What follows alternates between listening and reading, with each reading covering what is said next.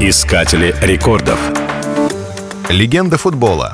Эдсон Арантис Дунасименту. Известен нам по прозвищу Пеле. С 7 лет он начал выступать за городскую детскую команду. А уже в 17 дебютировал на чемпионате мира, где сборная Бразилии впервые заняла первое место. Тогда Пеле стал самым молодым чемпионом в истории футбола.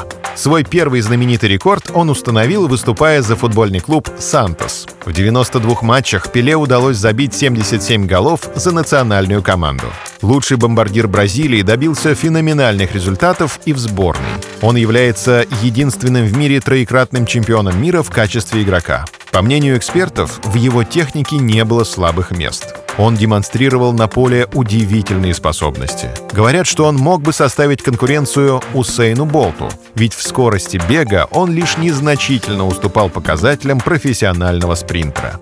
По меньшей мере десяток крупных изданий признавали Пеле лучшим футболистом столетия. И абсолютно заслуженно. За всю свою карьеру этот выдающийся футболист забил 1289 голов. В одном только 1959 году он закатил ворота противника 126 мячей. За свои достижения Пеле получил псевдоним «Король футбола». Искатели рекордов.